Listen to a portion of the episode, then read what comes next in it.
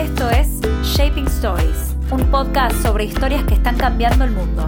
En cada episodio vas a conocer a quienes están transformando nuestra realidad desde una perspectiva diferente.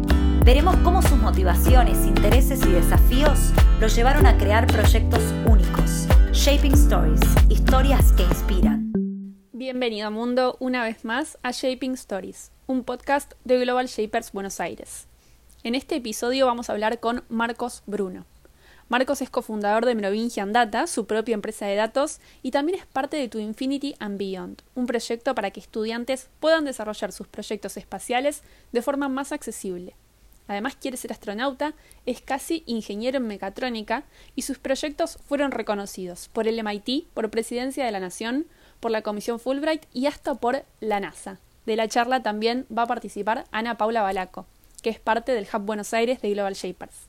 Arranquemos por el principio, Marcos, y contanos en un par de tweets o stories cómo te definirías a vos mismo. Primero aclarar que Marcos es el nombre, Bruno el apellido, yo creo que es obligatorio, porque si no, después se unen al infame grupo de personas que no saben cuál es mi nombre. Nada, y primero que nada, chicas, bueno, agradecerles a ustedes por la invitación. Siempre un gusto, bueno, tener la oportunidad de, hablar con ustedes, bueno, con el grupo de Shapers. Y mm, si tuviese que definirlo en un par de tweets me definiría como una persona que quiere trascender. Creo que es una buena forma de resumirlo.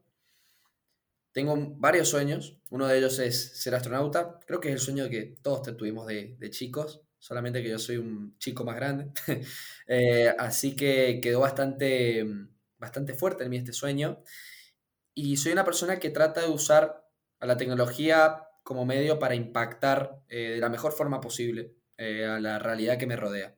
Eso es lo que yo trato de hacer y considero que en los últimos años eh, pude utilizar a la tecnología de distintos modos para buscar este objetivo y espero poder eh, lograr impactar a la mayor cantidad de personas que pueda. Esa vendría a ser como la métrica de vida. ¿Y hay dentro de todo lo que comentamos que hiciste algún hecho o situación o lugar, momento, día bisagra que haya marcado tu vida? Sí, sin duda, sin duda si tuviera que definir ese momento que me cambió la vida, me siento muy afortunado de tenerlo tan identificado. Fue un día que a mis 19 años, ¿sí? a mis 19 años, fue muy gracioso. Vino un astronauta a hablar acá en un congreso en Mendoza. Yo soy de Mendoza, como tal vez noten por el acento. Y yo siempre tuve este sueño de ser astronauta, pero como creo que nos pasa a la mayoría, ese sueño como que se termina un poco diluyendo o muriendo con el paso del tiempo. Eso me pasó a mí también. Y un día cuando me contaron, eh, che, va a venir este astronauta eh, al Congreso, y dije, chao, bueno, me encantaría ir a verlo porque siempre me sigue gustando esto. Entonces, ¿qué fue lo que sucedió? Eh, me averigüé por el tema del Congreso, me acuerdo que en ese momento costaba como 400 pesos, era carísimo, dije, no, no puedo ir, no tenía la plata. Y encima, la mamá de una amiga me dice, Marco, mira, esta astronauta va a venir a hablar a esta escuela, a la Avellaneda, me dice, eh, va a ir a, hablar con los chicos, eh, pégate una escapada y anda para que la puedas conocer. Y yo dije, chau, eh, justo no pude ir al congreso, voy a ir ya para allá. Entonces yo voy a la escuela Avellaneda, que acá todos en Mendoza la conocemos. Llego a la escuela, encima corriendo porque llegaba tarde, y cuando hablo con la persona que está ahí al principio de la puerta de la escuela, le digo, che, perdóname, ¿dónde está el astronauta? Y me dice, ¿qué? Y, digo, ¿el astronauta? ¿Dónde está hablando? Y me dice, no, flaco, ¿qué, qué te pasa? Y yo le hablo a la mamá de mi amiga, le digo, che, estoy en la Vedaneda. Y me dice, no, no, huevón, me dice, era en la Vedaneda en Luján. Bueno, el punto es que era una escuela que yo no sabía que existía, que estaba a tres cuadras de mi casa. Y yo fui a la Vedaneda que todos conocíamos. Bueno, el punto es que en Toreto fui derecho a la otra escuela. Y encima cuando llego, fue muy gracioso porque me siento en una escuela primaria y veía todas las cabecitas sentadas de atrás, era cabecita, cabecita, yo, cabecita, cabecita, cabecita. Y encima llego y a los dos minutos termina de hablar esta persona. Llegué, prácticamente no pude escuchar nada de la charla, yo, yo estaba re triste, pero justo el traductor de ella dice, me encantaría poder hablar cinco minutos. Entonces él agarró el micrófono y literalmente en esos cinco minutos mi vida se dio vuelta. Literalmente. Esta persona era un joven de Colombia, un chico de Latinoamérica, que estaba contando cómo están dando sus primeros pasos en NASA. Y cuando yo lo escuché y él contaba toda su historia, todas estas barreras que yo tenía en mi cabeza se empezaron a derrumbar. Eh, todas estas cosas que yo pensaba que era imposible animarse a soñar a esto, se terminó. Y cuando terminé de escuchar, yo literalmente fue, mm, fue un antes y un después. Literalmente sentí que vi la luz. Eh, fue como que, entendí todo. Y automáticamente, a partir de ese momento, empecé a, a, entender que uno podía animarse a soñar con este tipo de cosas que parecen imposibles. Él, estaba traduciendo charlas para la NASA. Él estaba, él estaba acompañando a esta astronauta, Ellen Baker. Ella, bueno, es una ultra reconocida astronauta, ha ido tres veces al espacio, si no me equivoco.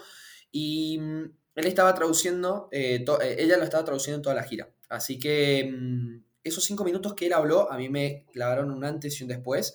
Y a partir de ahí considero que nació el Marcos con el que están hablando, verborrágico, les pido disculpas. Eh, pero a partir de ahí nació y empecé a hacer las cosas que, empecé a hacer.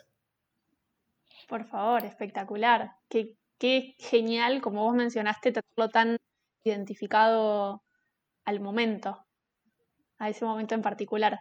Totalmente. Y otra de las cosas que también hace este Marcos que estamos conociendo hoy es estudiar ingeniería en mecatrónica y estás a punto de recibirte o estás en camino. Contanos, ¿de qué se trata esta disciplina y cómo llegaste a ella? Sí, estudié una materia, estudié hace como un año una materia.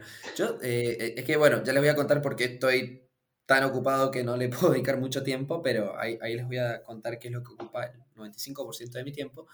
Pero para contarles un poco, que, primero que nada, ¿qué es esta disciplina? Porque cuando la gente escucha mecatrónica, lo primero que piensa es, uh, este flaco arma Transformers, es una locura. Em, pero, pero bueno, no es nada más alejado a lo que todos conocemos como robótica, más que nada. Junta cuatro áreas de la ingeniería, que son el control, la programación, la mecánica y la electrónica, cuatro áreas que a mí personalmente me interesan mucho.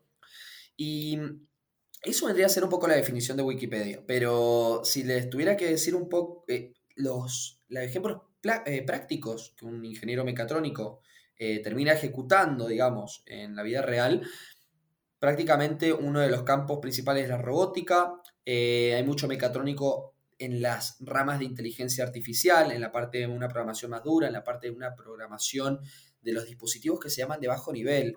¿Cómo me enteré? Fue una historia muy loca también, porque yo pasé por tres carreras. Eh, yo primero quería estudiar música, nada que ver. Eh, bueno, Ana Paula lo sabe, yo soy un eh, músico frustrado, literalmente. no, mentira, me amo la música. con el tiempo, bueno, aprendí a tocar varios instrumentos y fue mi vida. Casi estudié música, al final no, no estudié nada de esa carrera. Pero primera carrera que me meto es ingeniería electromecánica. Suenan parecidas, pero no son nada que ver, que después podemos charlar por qué.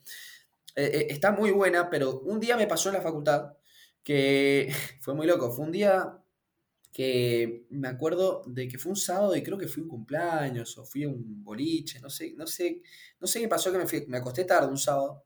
Y me acuerdo que el domingo sonó la, sonó la alarma de mi celular y que mm, y, habrá sonado como las 8 y yo habré dormido, no sé, dos o tres horas. Y cualquier persona ahí mueve la alarma o se sigue durmiendo. Y yo me, yo me acuerdo de sentir esta sensación. Yo tenía una, en, esta carrera electromecánica, yo tenía una sola materia de programación en toda la carrera. Eh, y en esta materia de programación a mí me volvía loco. Y ese día me sonó la alarma y lo que habría hecho cualquier otro día es, si no tenía nada que hacer, irme a dormir, tal vez para no sufrir por haber dormido tampoco. Pero me acordé instantáneamente que había un práctico que ni siquiera había que entregarlo todavía, faltaban como dos semanas, pero me acordé que había un práctico que hacer y me acuerdo que me desperté y, manija, me senté a hacerlo, me encantaba, era algo que me podría haber pagado por hacerlo, me fascinaba ese área. Y automáticamente pensé, qué lástima que siento algo, siento tanta pasión por algo que es una sola materia en la carrera. Entonces empecé a ver otras alternativas y de que mecatrónica tenía muchas cosas en común con electromecánica, pero tal vez se encasillaba un poco más en la parte más electrónica, en la parte más de programación, por lo cual me terminé metiendo por ese área. Así fue un poco como se dio, a partir de justo una materia que tuve en la otra carrera y que despertó, a partir de esta anécdota literal, que me desperté así un domingo, eh, que hizo, que me dar, hizo darme cuenta que mi verdadera pasión tal vez iba por ahí. ¿Y qué es hoy lo que se lleva el otro 95% de este tiempo tuyo?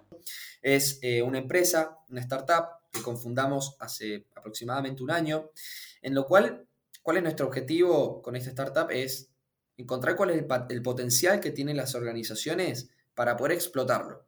¿Cómo? A través del poder de los datos. Nosotros somos unos fans, somos, unos nerds totales que, que aman todo el tema que rodea los datos y nos juntamos, bueno, junto a un equipo que ya somos 12 personas, en donde lo que hacemos todos los días es trabajar para encontrar todas estas áreas de mejoras en las organizaciones y de nuevas oportunidades que no están identificadas y usar a los datos, un recurso que, bueno, no por nada se considera en el oro del siglo XXI, que es lo que terminamos haciendo, acompañar a las organizaciones en lo que es el camino data-driven, la transición a modernizarse para usar a los datos eh, y poder tomar decisiones más inteligentes. Hacemos de todo, algoritmos de machine learning es de lo que más hacemos. Eh, para distintas tareas, predecir variables futuras, detectar fraude, bueno, y un largo etcétera. Eh, hacer tableros de visualización para hacer de que los tomadores de decisión de las empresas u instituciones puedan tener frente a ellos, no, no, tengan datos, que es lo que termina, que lo que pasa mucho. Normalmente se tienen datos individuales, numeritos, y tienen que tomar decisiones con eso. La idea es transformar estos datos en información, que es el proceso en el cual esos datos se digieren y se tiene información de valor para que estas personas puedan tomar mejores decisiones más rápidamente y más inteligente. Y entiendo que otro de los proyectos también que se llevan algo de tu tiempo es tu Infinity and Beyond.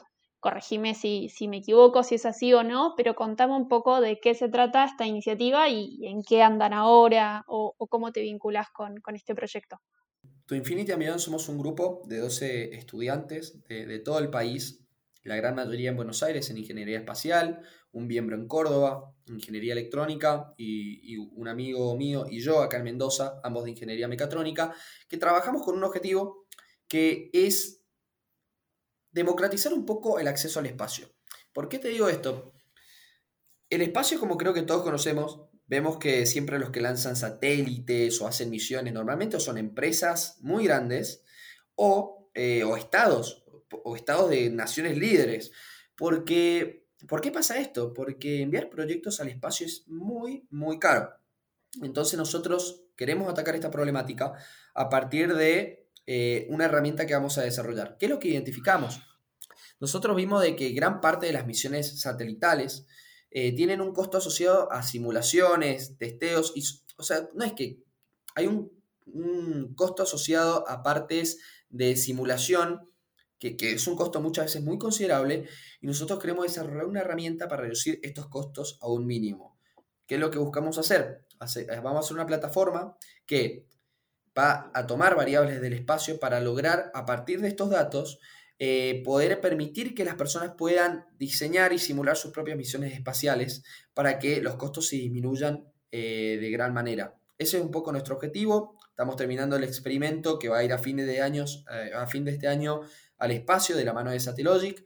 Y ese es un poco el proyecto, así que bueno, todavía no tengo la suerte de ir al espacio, eh, esperemos que sea pronto, pero al menos sé que algo con, con, nuestro nombre va a poder ir al espacio más pronto que tarde. Así que eso es un poco nuestro objetivo con tu Infinity Ambition. En este camino para transformarte en astronauta, ¿qué es concretamente lo que has hecho? ¿Cómo te estás acercando a cumplir este sueño y cómo se hace para ser astronauta? ¿Cuáles son los pasos a seguir? Eh, ser astronauta no es, o sea, buscar ser astronauta del camino no es un camino muy lineal, no hay una carrera eh, que, te garantice que llegas y logras ser astronauta o algo por el estilo. Como pasa en el 99% de las disciplinas que tal vez conocemos, querés ser abogado, estudiar en la facultad de abogacía, sos abogado. Em, lo que pasa acá es que uno para ser astronauta le piden a una persona que reúna ciertos requisitos como por ejemplo, bueno, tener estudios superiores, tener ciertas habilidades, eh, tener ciertas eh, características físicas que no son tan exigentes como la gente cree, que piensa que hay que ser un superhombre o algo por el estilo, no, no es el caso. Eh, pero uno tiene que reunir ciertos requisitos. Acá lo que, lo que yo quiero hacer como plan, como un poco plan de vida para perseguir este objetivo, es que además de trabajar en estos requisitos para tenerlos al momento de aplicar para ser astronauta, una de las cosas que aporta mucho es participar de lo que son los programas de simulación de astronáutica. ¿Por qué es esto? Los, nosotros tenemos muchísimos desafíos que, que comprender para que, que, van a vivir los futuros astronautas en nuevos mundos, sea en el espacio, en la Luna o en Marte. Entonces, la forma de entender estos desafíos que van a tener el día de mañana es simular acá en la Tierra cuáles van a ser el día a día de, de estas personas para de esa forma prever cómo va, cómo va a ser su vida eh, en otro planeta. Y la forma de hacer esto es a partir de los, se llaman análogos espaciales.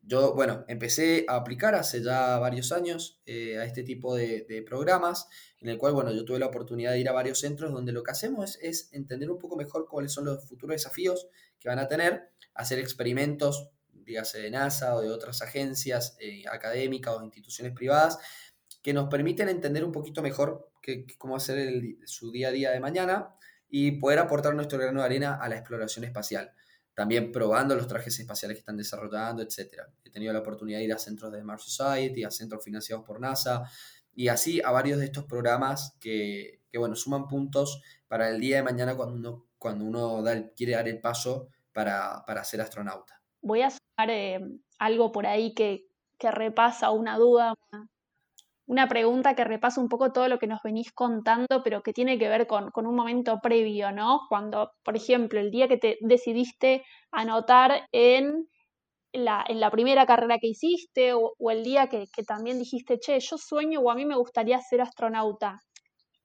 ¿Qué, hay detrás de eso? Creo que lo que me llevó para lo que me llevó adelante en este tipo de ambiciones fue el hecho de que considero que el espacio en este caso es eh, la última frontera y creo que no hay nada más increíble o algo que yo, de lo que yo no, no podría imaginarme más feliz que literalmente estando en el espacio y mirar la Tierra hacia abajo y, ver literalmente el lugar donde toda la humanidad vivió toda su vida y tener la posibilidad de superar esa frontera y, pertenecer a, este grupo de personas que, que, pudieron ver a la Tierra y, aportar no solamente a lo que es nuestro entendimiento del cosmos o, en cosas que aportan, por más que suenen espaciales, aportan a nuestro día a día acá en la Tierra, sino pertenecer a, un grupo de lo que creo que es el, rol tal vez más increíble que puede tener una persona, que es el de ser un explorador, el de ser una persona que aporta un grano de arena, no, no para tener un impacto local, regional, continental, sino ya este, eh, humano en términos de especie. Estamos hablando de que hoy en día estamos viviendo una revolución en la cual estamos buscando ser una especie interplanetaria. Parece una cosa de película esto, pero está pasando. Y yo considero de que mm, creo que ese fue el driver. Yo creo que entender de que tenía la posibilidad de perseguir este sueño con ese objetivo es lo que literalmente me hace despertar todos los días y, decir, es por acá, e-, esto es lo que quiero con mi vida y así es como quiero trascender.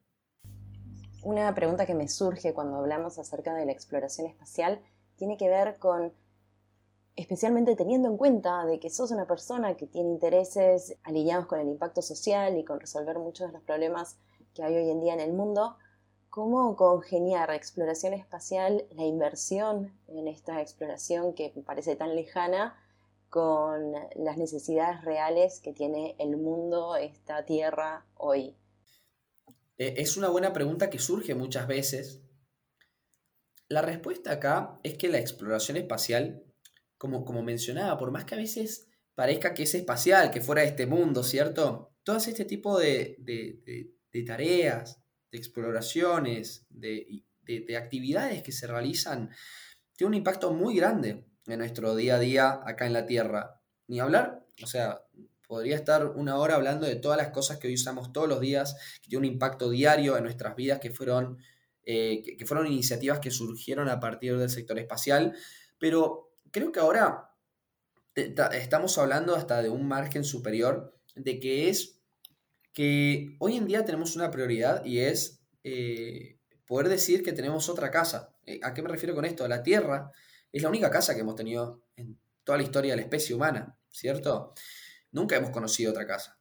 Entonces, hoy estamos ante la necesidad de decir, eh, tenemos, tenemos otra casa, no, no necesariamente por el tema de que en la Tierra están pasando muchas cosas que la están deteriorando y no es como una vía de escape, sino por el hecho de que los humanos somos inherentemente exploradores, somos, es una necesidad muy básica que tenemos dentro nuestro.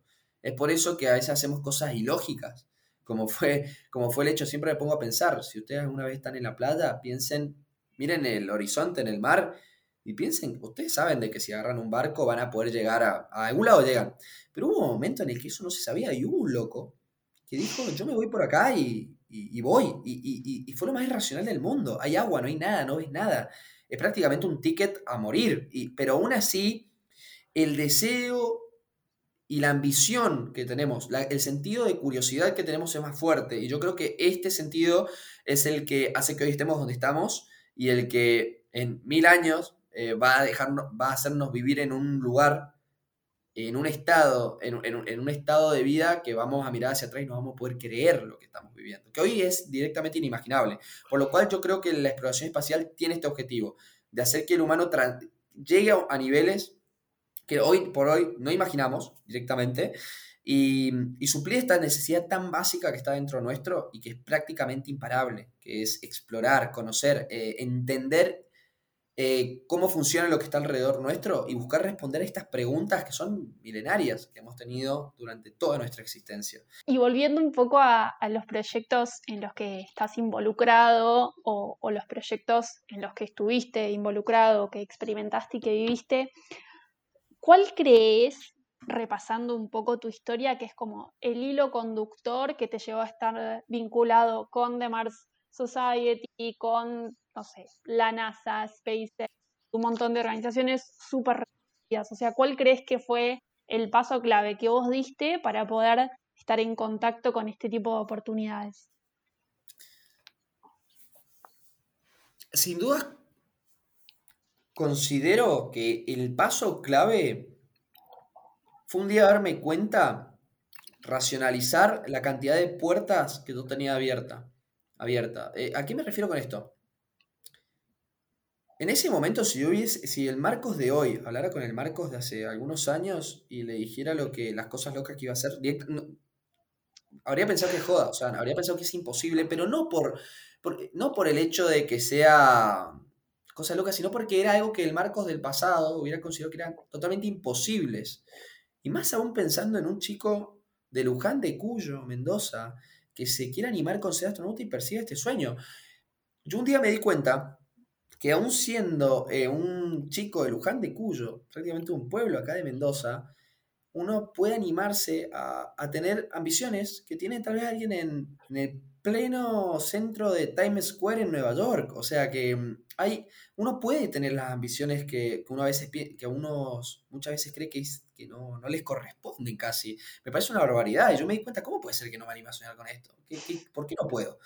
Y mm, yo creo que racionalizar eso fue sin dudas el paso que me hizo entender de que tenía muchísimas más puertas abiertas de lo que yo creía, que muchas veces tenía un no mental, una barrera mental que era lo que antes me la cerraba y no era una puerta real. Muchas veces es una puerta real, pero me di cuenta de que la mayoría de las veces no, era el caso.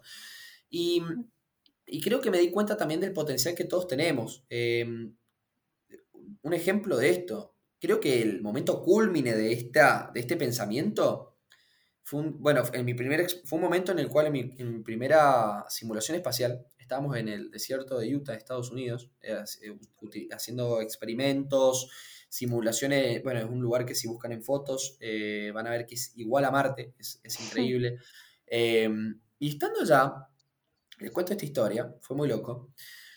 Me, sucedió de que yo unos meses antes había visto una, charla TED de un científico llamado Manu Prakash, que es, un científico de la Universidad de Stanford en, Silicon Valley, California, que proponía utilizar eh, un invento que él con su, junto a su equipo había creado llamado Foldscope eh, para, para lograr un diagnóstico barato y eficaz para las zonas vulnerables en todo el mundo.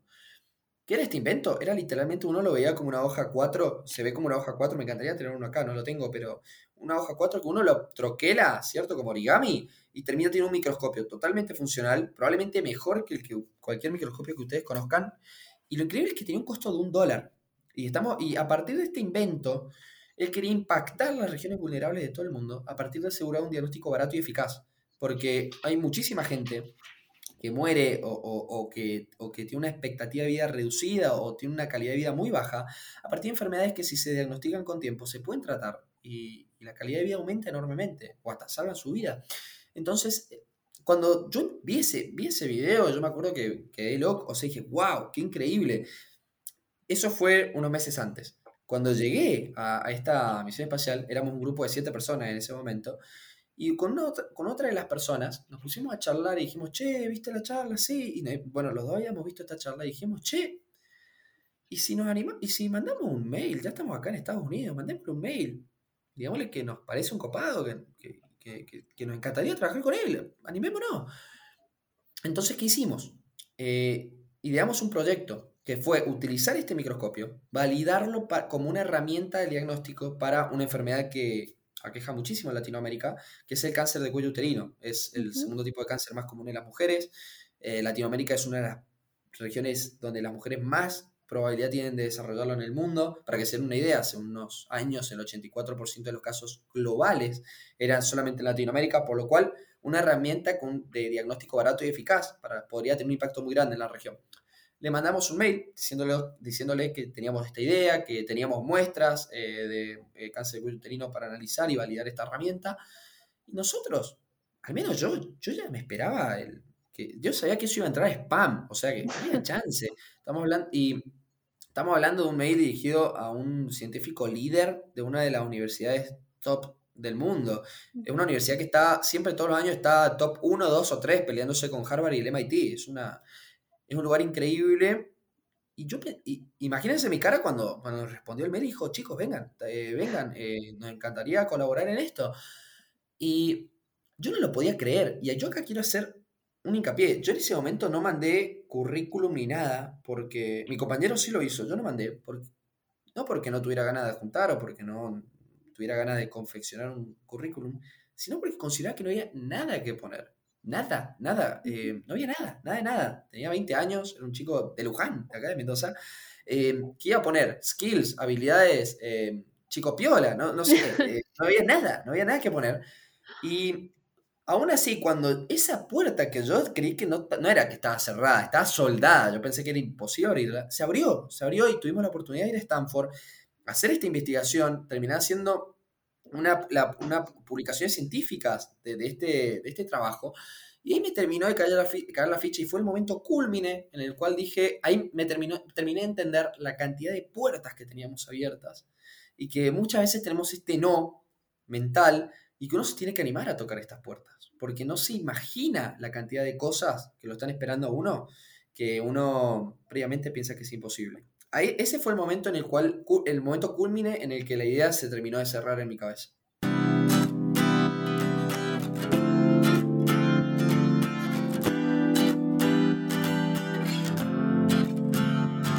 Estaba buenísimo lo que, lo que mencionás, porque justo esta, esta serie de preguntas que se vienen ahora, la idea es que sean así como más estilo ping-pong y un poco más cortitas, pero la primera tiene que ver con si tuviste o no algún fracaso o alguna frustración que, te haya marcado, que te haya bajoneado mucho y cómo la superaste. Wow, bueno, sobran. Eh, si, si quieren que este podcast dure ocho horas, yo no tengo problema. Pero para hacer un resumen, voy a mencionar un par.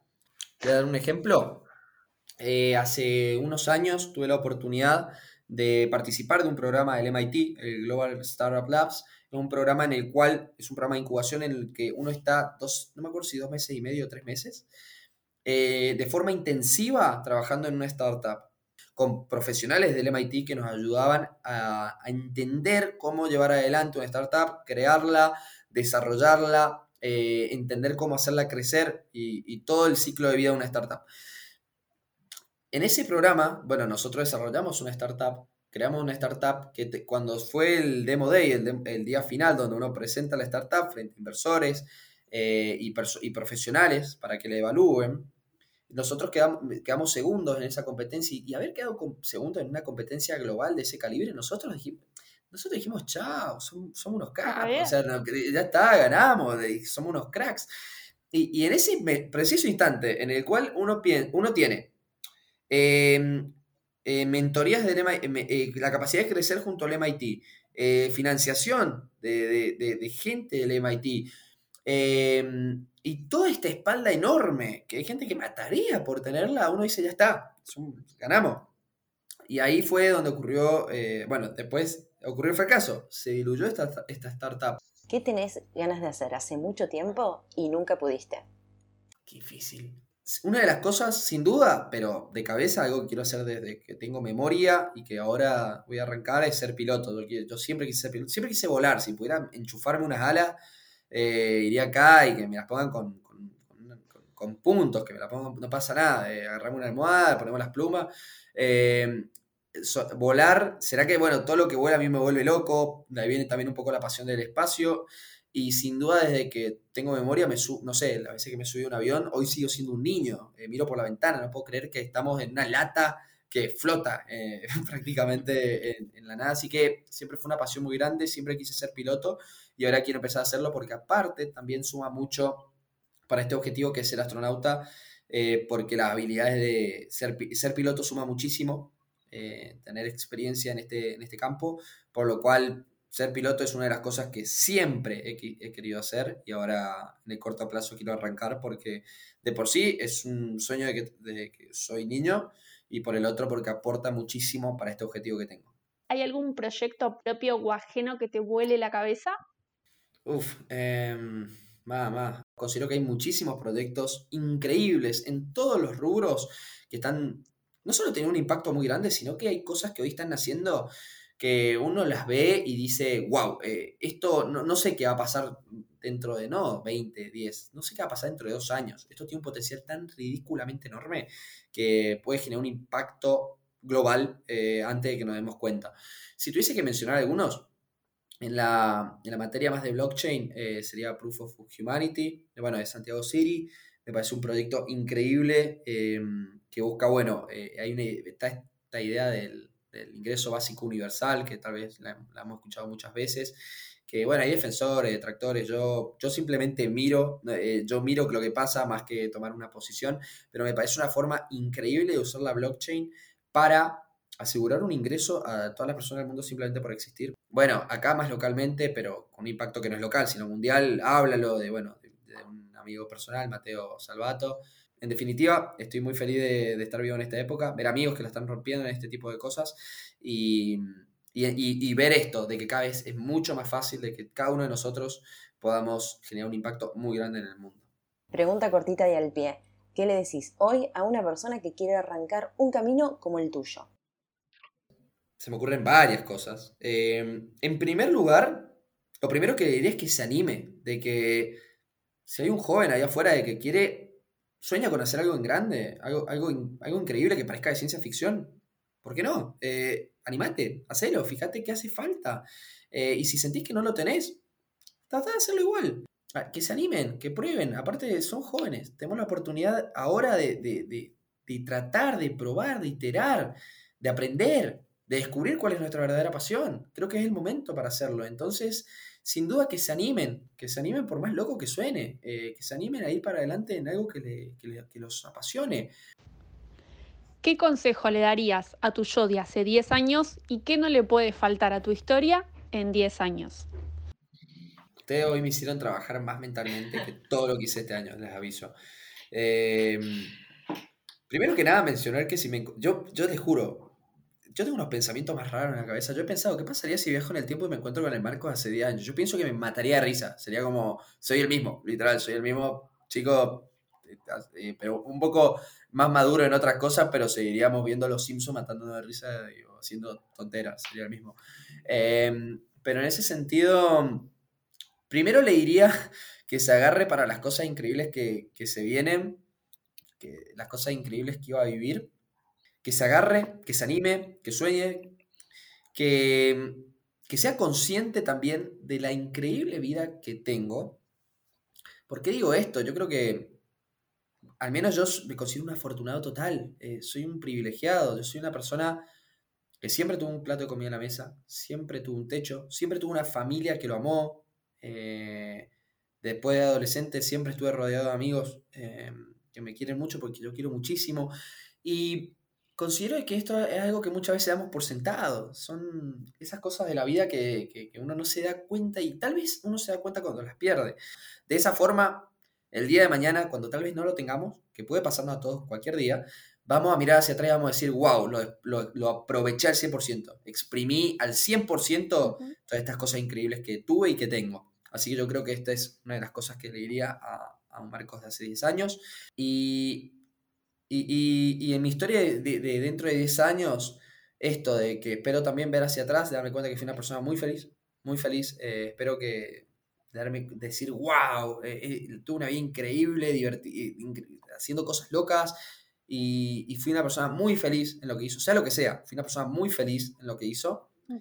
Y mirar hacia atrás y también estar orgulloso del camino que tuve, no tanto en logros, etcétera, sino en decir, em, tuve un camino en el cual estoy orgulloso de las decisiones que tomé. Em, eso, espero, espero poder mirar hacia atrás y estar muy feliz del camino que terminé tomando. Gracias Marco por tu tiempo, por tu generosidad y por, por charlar con nosotras y contarnos sobre tu camino. Fue un placer. Gracias Ana Paula, vos también. Muchísimas gracias chicas, eh, Carolina, Paula, siempre un gusto. Así que bueno, nos veremos en las próximas oportunidades, esperemos que en persona.